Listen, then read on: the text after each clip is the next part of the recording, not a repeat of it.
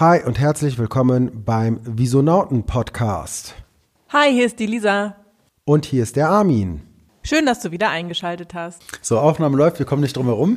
Das Thema heute ist Absicherung, Versicherung, der dritte Fuß in deinem Standbein. Langweilig. Aber jetzt, bevor es losgeht, kommt erstmal Ein bisschen Musik.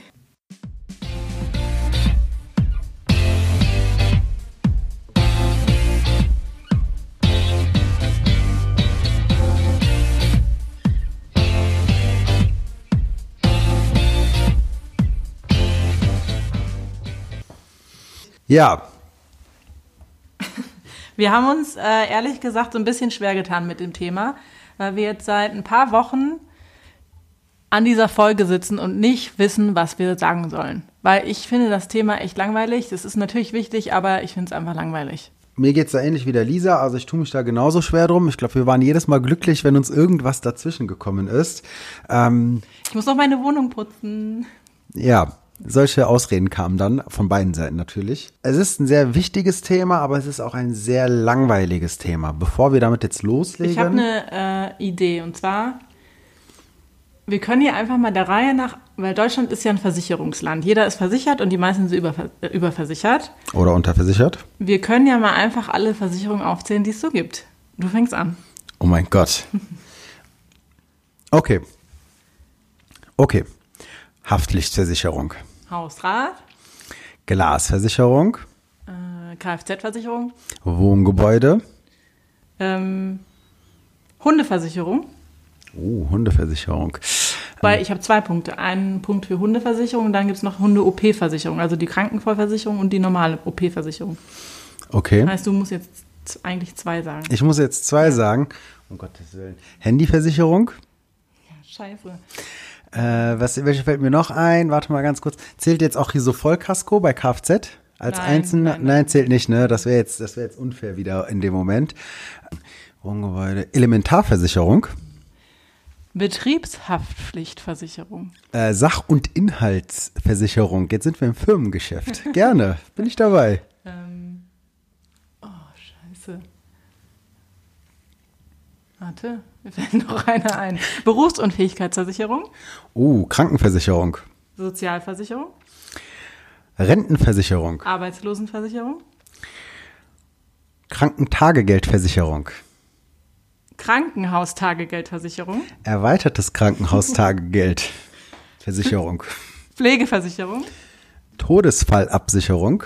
Lebensversicherung, Risikolebensversicherung. Ah, ich habe noch eine. Hast du Wohngebäude schon gesagt? Ja, habe ich. Äh, ähm, Unfallversicherung, Verdammt. Ja, es wird schwer. Es wird richtig schwer jetzt und richtig hart. Ähm, hier, die, so eine Versicherung zum Abschleppen. Da gibt es auch verschiedene Unternehmen. Aber ich weiß nicht, ob das, äh, ob man das, ähm, wie nennt man das denn? ja, keine Ahnung. Ich kenne immer nur die Clubs und ich will jetzt keine Werbung für irgendeinen Club machen. Aber ich glaube, jeder da draußen weiß, was gemeint ist. Also, wenn du quasi am Straßenrand stehst und abgeschleppt wirst. Die gelben Engel rufst. Sehr gut, Lisa. Gute Werbung gemacht. Jetzt rufen wir da auch an und fragen, ob wir da was für bekommen. Ich würde sagen, ich habe gewonnen. Nee, nee, nee, nee. Wir haben, ich habe noch Zeit zu überlegen. Auslandskrankenversicherung. Reisegepäckversicherung. Reiserücktrittsversicherung. Scheiße, ey. Grundfähigkeitsabsicherung. Ja, und was braucht man jetzt wann und wofür? Und was soll das eigentlich überhaupt jetzt alles hier werden? Keine Ahnung. Also ich finde, es gibt so viele Versicherungen. Es gibt wahrscheinlich noch 300 andere Versicherungen, die ich jetzt alle nicht kenne und die ich auch noch nie gebraucht habe und auch nicht brauchen werde. Und ich, das ist so irgendwie dieses, für mich ist das so typisch deutsch. Es gibt 1000 Versicherungen und wenn man nur zwei hat, dann hat man zu wenig und die andere haben 100. Also ich weiß, JLo hat zum Beispiel ihren Arsch versichern lassen. Okay. Äh. ja. Nein, wir, wir, rollen, wir rollen das jetzt mal von der anderen Seite auf. Mal angenommen, ich bin jung, unter 18 Jahre alt. Wie bin ich denn dann abgesichert? Prüfen, prüfen wir Lisas Wissen. Also grundsätzlich ist man ja als Jugendlicher, wenn man noch zu Hause wohnt, erstmal über seine Eltern versichert und macht sich dann natürlich auch erstmal noch keine Gedanken über das Thema Versicherung, weil ja, läuft ja alles über die Eltern. Ach so, deswegen auch dieses Schild immer Eltern haften für ihre Kinder. Genau, da will ich jetzt aber nicht weiter drauf eingehen, weil ich habe mal gehört, dass das gar nicht so rechtens ist, was da auf dem Schild steht. Gut, sehr gut. Jetzt bin ich 18 geworden. Was passiert jetzt mit mir? Muss ich mich jetzt sofort selber in allen Belangen versichern oder was geht jetzt ab? Also ich habe erstmal alles bei meinen Eltern gelassen, als ich 18 war. Okay, das heißt, wenn ich jetzt 18 bin, heutzutage macht man, glaube ich, mit 17 sein Abitur und jetzt anfange zu studieren, bin ich im ersten Bildungsweg jetzt wie abgesichert? Über meine Eltern. Belehre Okay. mich eines Besseren. Kann ich gar nicht. Es gibt eine einzige Ausnahme, wo du nicht mehr über deine Eltern abgesichert bist. Und zwar, wenn du nach deinem Abitur ein Jahr lang nichts gemacht hast, so gesehen. Wenn ich jetzt nach Australien gehe und mein freiwilliges soziales Jahr da mache oder Travel and Work und Apfelsinen pflücke, Dann bist du ab dem Moment nicht mehr abgesichert. Also, das heißt, ich muss mich dann selber um alle möglichen Versicherungen kümmern. um, um die Haftpflichtversicherung zumindest. Also, Und eine Reisekrankenversicherung wäre jetzt auch nicht schlecht für in Australien, oder? ja, für in Australien wäre das natürlich sinnvoll. Ähm, die setzen das auch voraus, bevor du dahin fliegst. Soweit ich das weiß, ich habe eine Kundin, die ist nach Australien ausgewandert. Ja, aber dann war es halt erstmal. Also das heißt, das Erste, worum du dich dann kümmern müsstest, wenn du wieder zurück bist, ist eine Haftpflichtversicherung, weil das läuft dann nicht mehr über deine Eltern. Wenn du dann weiterhin zu Hause wohnst, ist der Rest noch abgesichert. Jetzt sagst du, worum du dich kümmern musst. Bin ich denn verpflichtet, mich zu versichern? Natürlich nicht. In Deutschland bist du bis auf bei der Kfz zu nichts verpflichtet. Ich verstehe das Haftpflicht jetzt eher so, dass wenn ich jemandem einen Schaden zufüge, werde ich ja in die Pflicht gezogen zu zahlen. So habe ich das Haftpflicht immer verstanden. Und wie interpretierst du das dann bei Kfz-Haftpflichtversicherung? Ja, wenn ich einem anderen einen Schaden zufüge, dann gibt es die Gesetze, die mir sagen, dass ich dafür hafte und das ist dann meine Pflicht, das zu bezahlen. Und warum auch immer hat der Gesetzesgeber sich dazu entschieden, dass die Kfz eine Pflichtversicherung ist, aber eine Haftpflicht ist keine Pflichtversicherung. Da ist nur das Wort Pflicht drin, weil ich ja hafte aufgrund des Gesetzes. Und ob ich das jetzt privat mache oder meine Versicherung das bezahlt, ist es ja in erster Linie jetzt gerade erstmal egal. Was sichert denn jetzt alles so eine Haftpflichtversicherung erstmal ab? Also alles, was ich kaputt mache, habe ich zumindest immer so gedacht. Okay, das heißt, wenn ich jetzt zu dir nach Hause komme und deinen Fernseher, ja, vorsätzlich umwerfe, dann sagt meine Versicherung, klar, hier habt ihr das Geld, kein Problem. Wenn du das Wort vorsätzlich wegnimmst, dann stimmt das. Okay, also alles, was ich quasi in einem, ja, aus Versehen ist mir runtergefallen, zerstöre oder kaputt mache oder, naja, wo ein Schaden letzten Endes entsteht. Gut, dann ähm, gehen wir mal so die nächste für die, ich sage jetzt mal, für die Menschen da draußen wichtige Versicherung durch. Welche wäre das für dich? Hausrat, wenn man ähm, ausgezogen ist. Okay, wenn ich dann ausgezogen bin, was sichert denn jetzt alles Hausrat überhaupt ab? Und total sinnlos. Und worauf muss ich da achten, wenn ich das überhaupt mache? Mir hat mal ein schlauer Mensch gesagt, du kannst dir das so vorstellen, dass du deine Wohnung nimmst und äh, deine Decke abnimmst von der Wohnung und wenn du die dann... Lisa guckt gerade hoch zur Decke. Ja, wir sitzen hier gerade in meiner Wohnung. Und ich überlege mir jetzt gerade, was passieren würde. Also ich nehme jetzt die Decke ab und äh, drehe das Haus einmal rum und alles, was aus meiner Wohnung rausfällt, inklusive dem Boden, ist versichert bei der Hausratversicherung.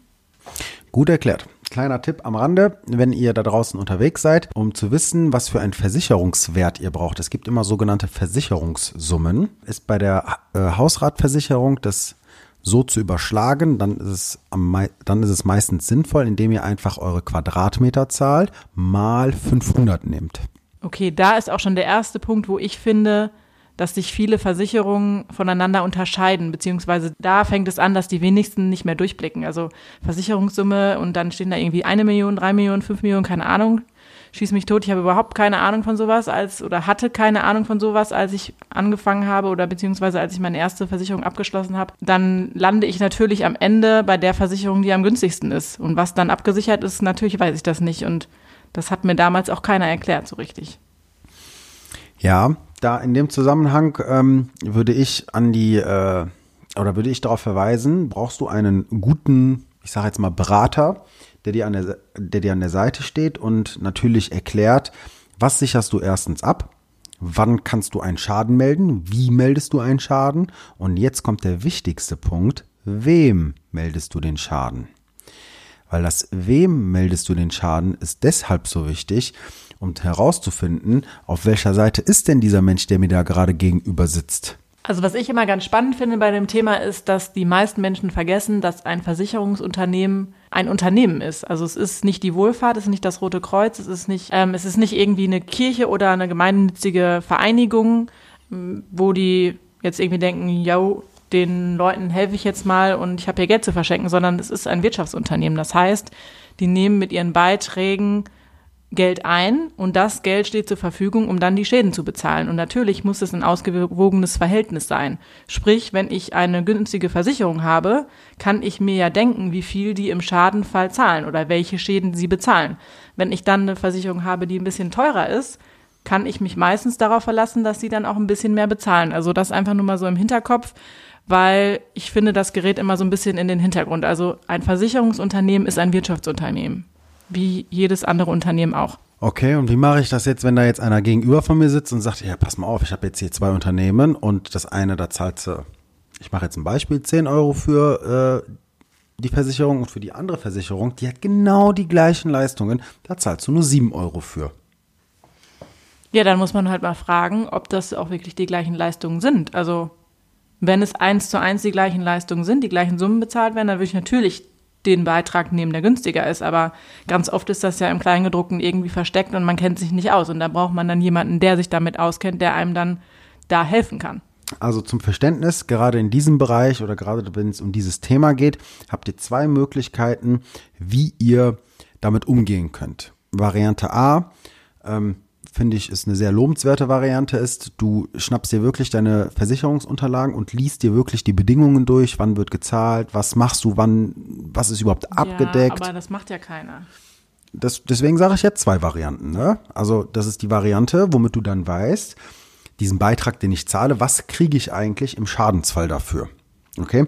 Die Variante zwei, ähm, so wie ich damit umgehe und was ich eben halt auch für richtig empfinde, ist, du hast einen Berater oder einen Ansprechpartner und der weiß, worum es geht, dem meldest du auch deinen Schaden und der hat sich damit auseinandergesetzt im Vorfeld und hat auch ein entsprechendes Sprachrohr zu der Versicherung.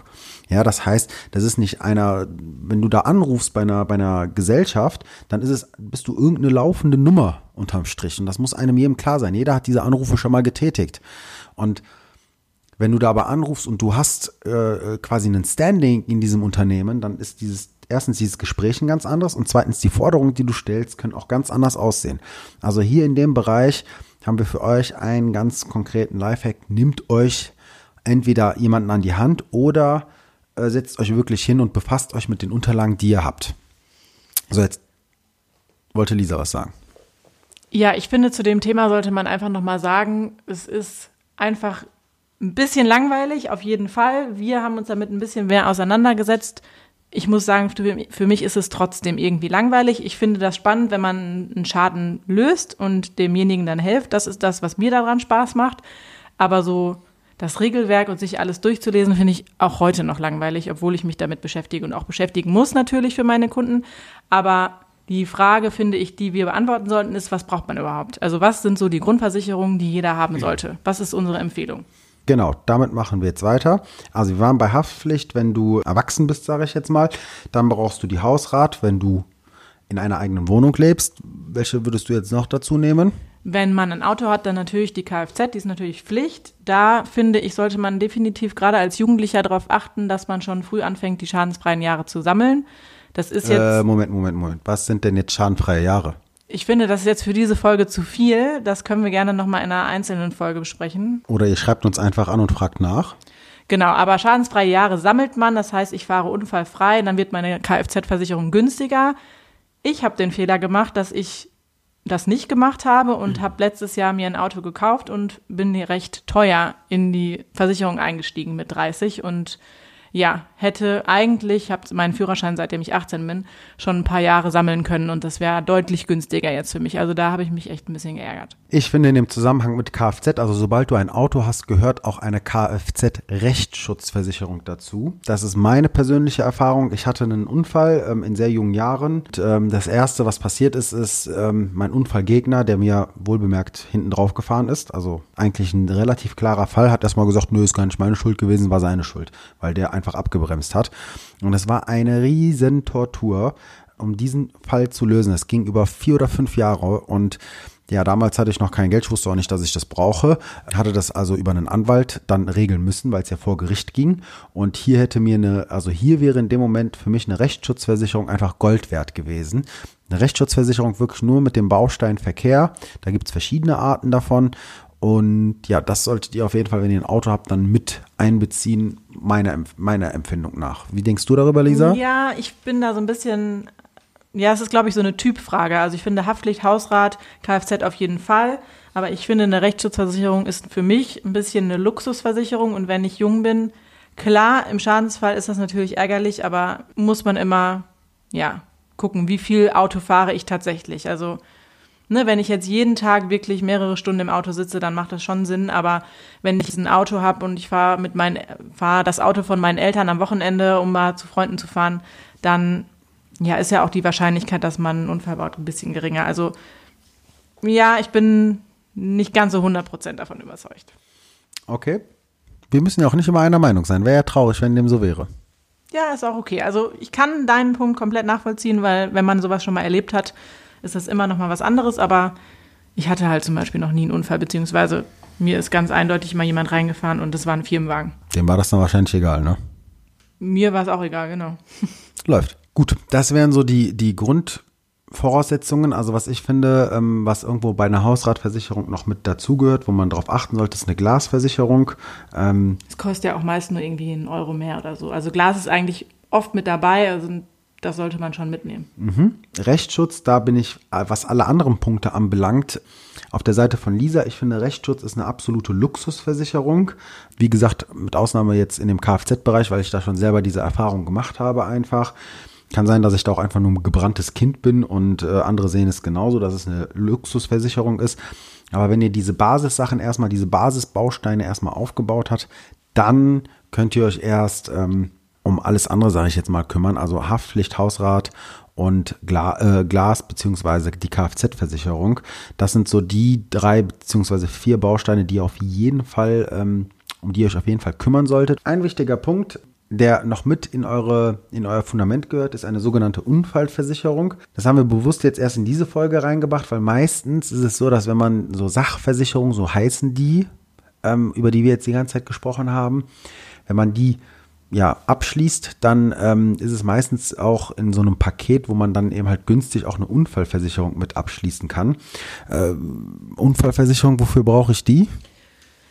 Eine Unfallversicherung habe ich, wenn mir ja ganz einfach Plattenunfall passiert und das hat nichts damit zu tun, dass ich irgendwie berufsunfähig werde oder krank werde oder sonst irgendwas, sondern das ist einfach nur da, das Risiko abzudecken, dass wenn mir ein Unfall passiert, dass dann sofort gezahlt wird. Also einmal, dass eine kosmetische Operation vielleicht gemacht wird oder mir sind irgendwie beim Autounfall die sechs Frontzähne rausgefallen, dann kann ich, ne, werden die wieder repariert und wieder hergestellt. Das zahlt dann alles die Unfallversicherung. Und ähm, das ist jetzt eine Versicherung, die vielleicht nicht so im ersten Blick mit reingehört von außen, wenn man sich das so betrachtet, aber ähm, so ein Unfall, wenn der passiert, der kann einen ganz, ganz schnell in den Ruin treiben. Also so ein Zahnimplantat kostet, ich glaube mal eben paar tausend Euro.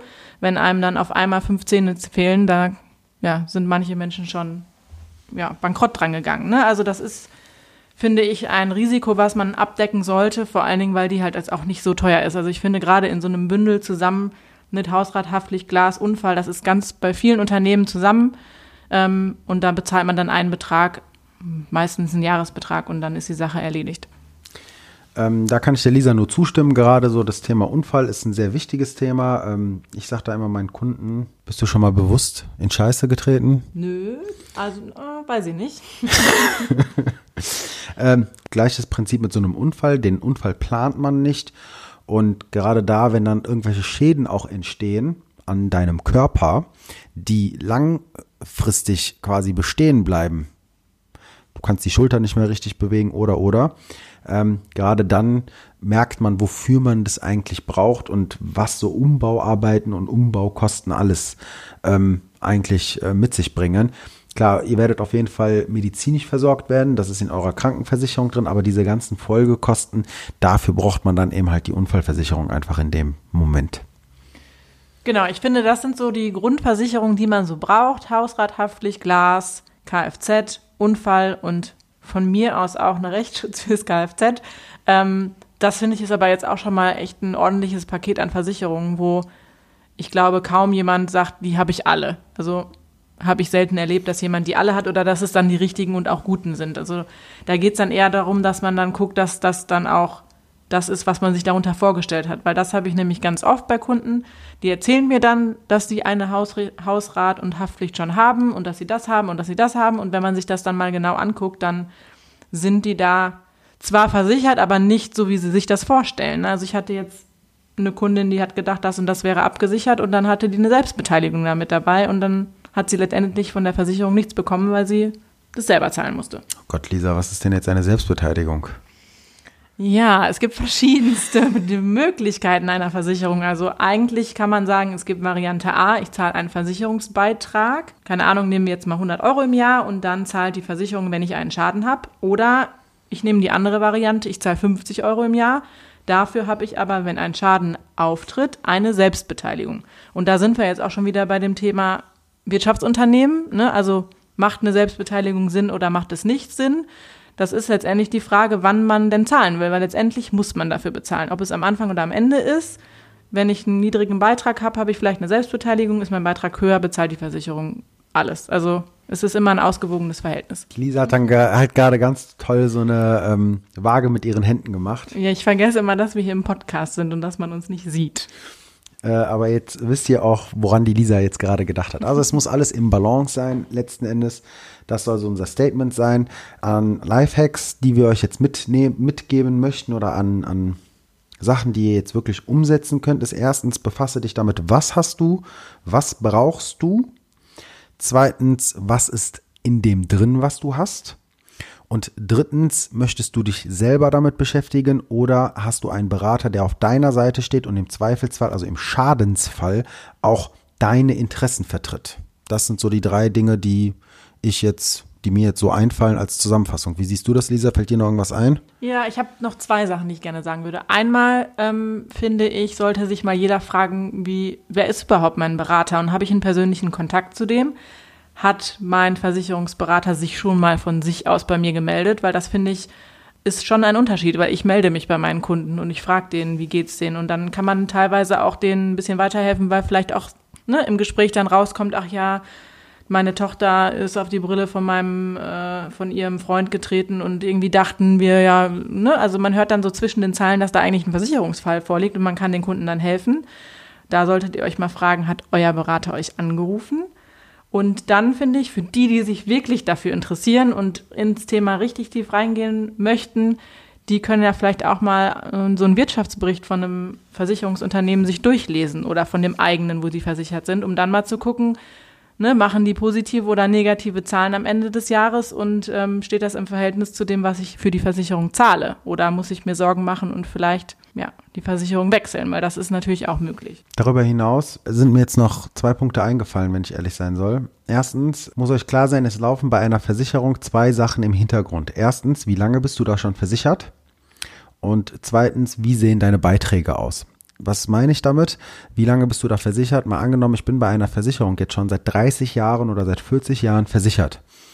Dann, wenn diese Versicherung nicht absoluter Müll ist, sage ich jetzt mal, oder die Absicherung, die ich da gewählt habe, absoluter Müll ist, und ich dann einen Fall habe, der, ich sage jetzt mal, zweideutig ist, den, wo die Versicherung zahlen könnte, aber nicht muss, dann sprechen diese Zahlen, dieses Ranking, dass ich da schon so lange versichert bin, natürlich für mich und meistens kommt dann so eine Kulantlösung in Frage. Mir ist noch was eingefallen und zwar gibt es ja auch die Leute, die ja, man nennt das Versicherungsbetrug, andere nennen das Schummeln, ne? Also dann, mal, dass man da mal irgendwie einen Schaden einreicht.